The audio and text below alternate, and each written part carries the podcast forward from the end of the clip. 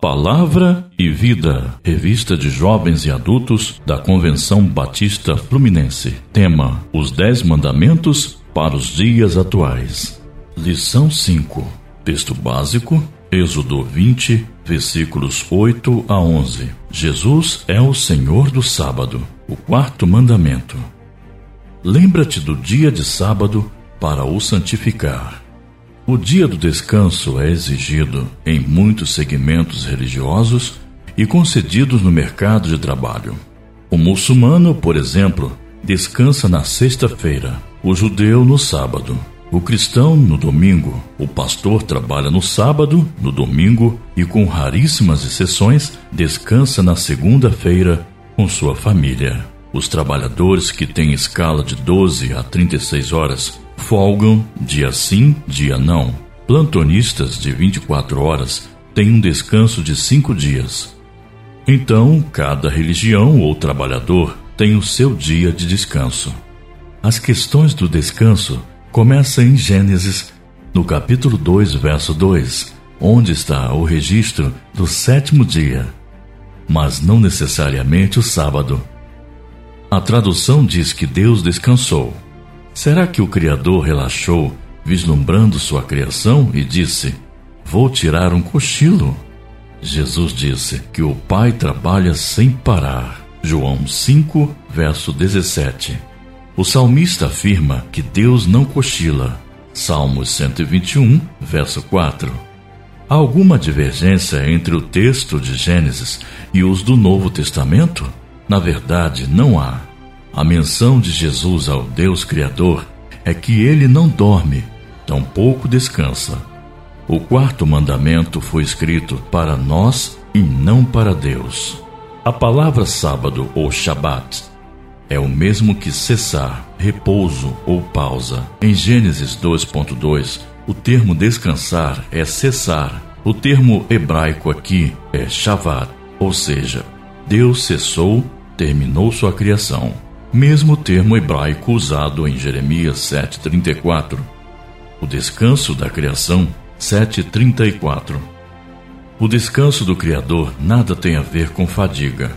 Trata-se da calmaria que ocorre logo após que a ordem assume o lugar de onde só existia o caos. Gênesis 1, versos 1 e 2. Quando a luz, a água, o ar e a terra passaram a existir, Deus viu que tudo isso era bom e suficiente para sua satisfação. Gênesis 1, verso 10. O quarto mandamento é a possibilidade de perguntarmos ao Criador se existe algo a fazer depois que ele criou tudo. Mas eis que Deus nos responderá sempre: Não há nada que você precise fazer, apenas descanse e desfrute da minha criação. Tópico 1 os aspectos da lei no Antigo Testamento.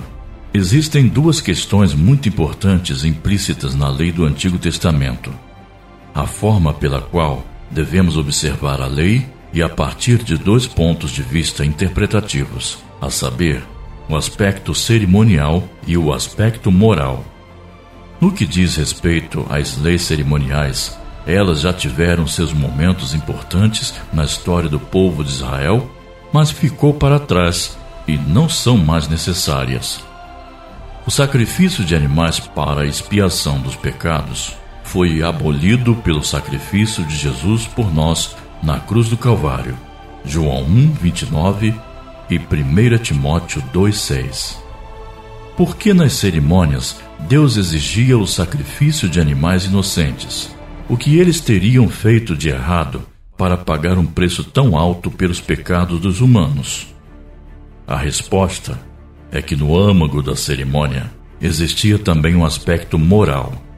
Os animais eram inocentes e morriam por aqueles que eram culpados. Jesus foi conduzido ao madeiro por ser inocente, sem pecados, sem culpa, e voluntariamente se entregou em sacrifício por nós. 2 Coríntios 5, 21 os aspectos cerimoniais da lei já passaram, ou seja, não sacrificamos mais animais. Hebreus 10, 1 verso 17. Mas os aspectos morais devem ser cumpridos. As cerimônias passam, mas as leis morais não. Tópico 2: Consciência moral humana. O decálogo está intrínseco na consciência humana, Romanos 2, 14 e 15, pois sabemos muito bem o que é errado diante de Deus e diante dos homens. Matar e roubar, por exemplo. Todos nós sabemos que se trabalharmos ininterruptamente, sem descanso, morreremos vencidos pelo cansaço. Por isso, a própria consciência humana reconhece que precisamos de pelo menos um dia para repor as energias do corpo. O quarto mandamento é um elo natural entre o que é moral e o que é religioso. Aspecto moral: trabalhe seis dias e descanse no sétimo. Aspecto cerimonial: escolha o sábado para isso. Nisso entendemos que o conceito moral do quarto mandamento nos diz que se trabalharmos direto, morreremos. Já o conceito ritualista deste mandamento é: tenha um dia para consagrar sua vida ao Senhor.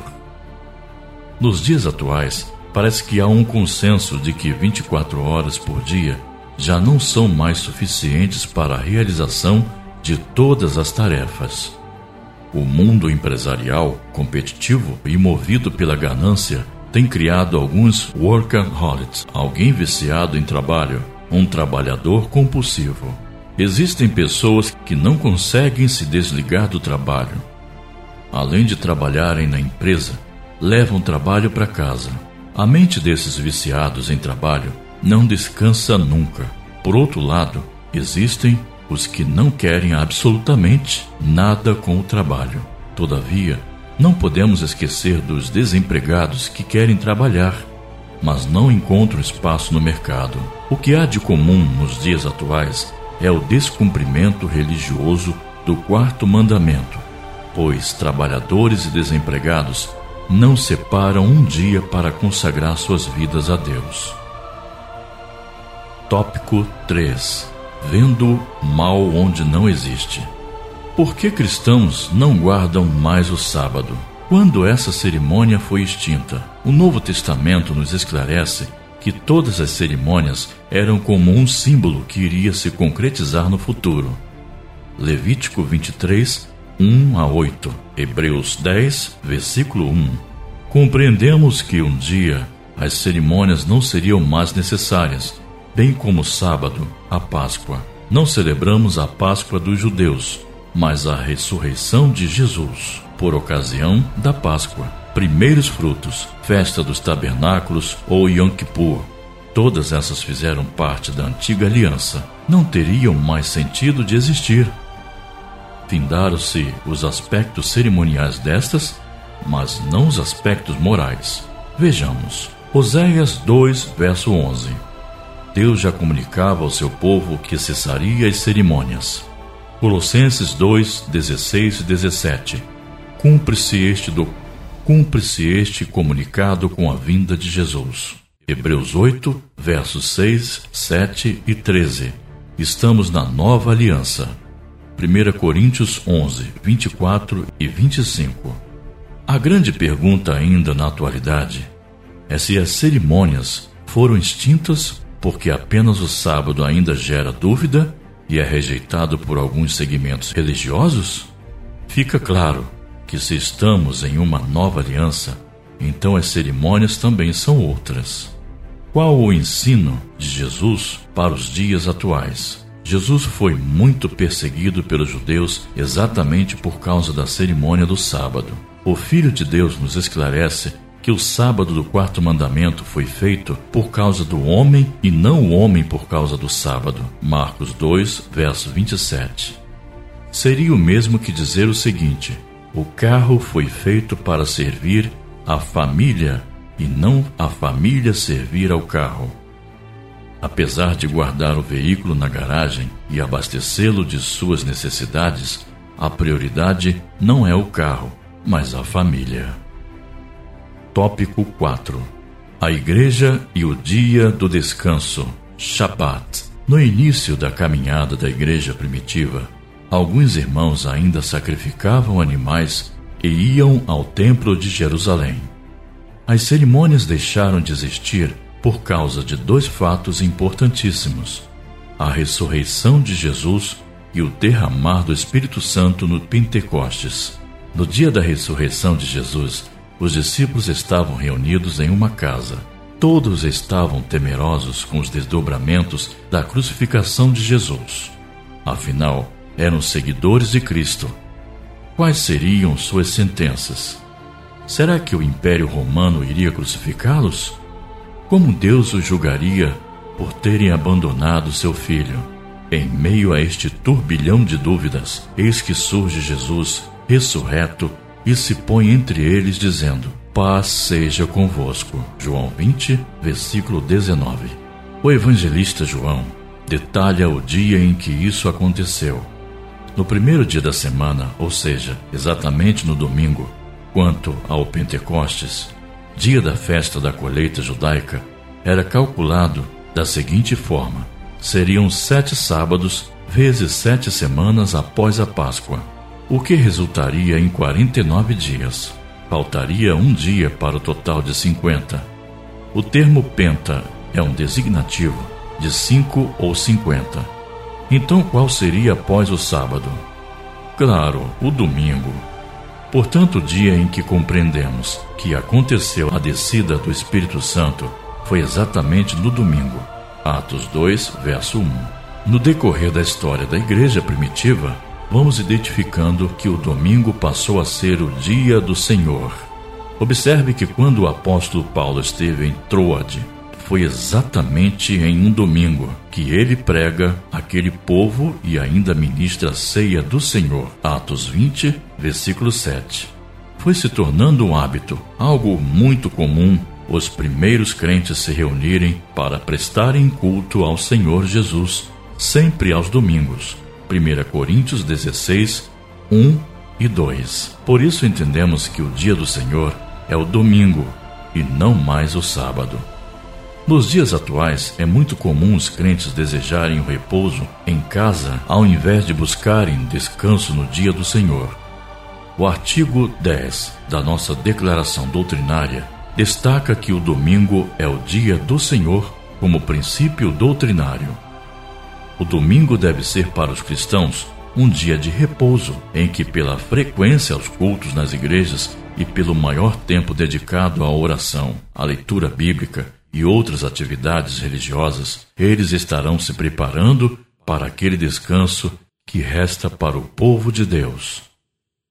O quarto mandamento, longe de ser um motivo para várias e intermináveis discussões interpretativas, é uma bênção para os filhos de Deus. O Senhor abençoa o trabalho, mas exige para o nosso próprio bem um período de descanso.